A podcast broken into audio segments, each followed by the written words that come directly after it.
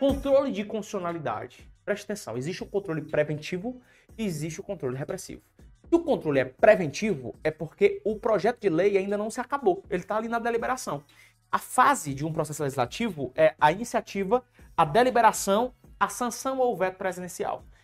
O controle preventivo pode ser feito pelo Poder Legislativo. O Poder Legislativo faz isso pela CCJ, que é a Comissão de Constituição e Justiça.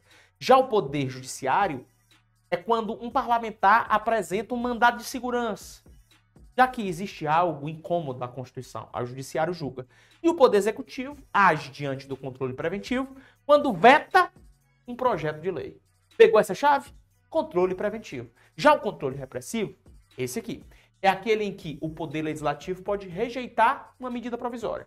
O grande bizu é você entender que no preventivo a norma não está pronta, mas no repressivo a norma já está pronta. Se o Poder Legislativo rejeita uma medida provisória, entenda que quem iniciou a medida provisória foi o Poder Executivo.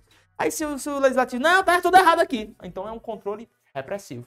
Já o controle do Poder Executivo é quando o Poder Executivo deixa de cumprir aquilo que ele deveria cumprir. Um ato administrativo do seu feitio. Esse é um controle repressivo, tem nada a ver com veto.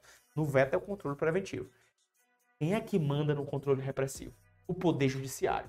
Por isso que anote, no Brasil, o controle adotado é o controle de constitucionalidade do tipo jurisdição misto, do tipo jurisdicional misto, porque ele tanto pode ser difuso como pode ser concentrado. Na próxima dica, eu falo da diferença desses dois.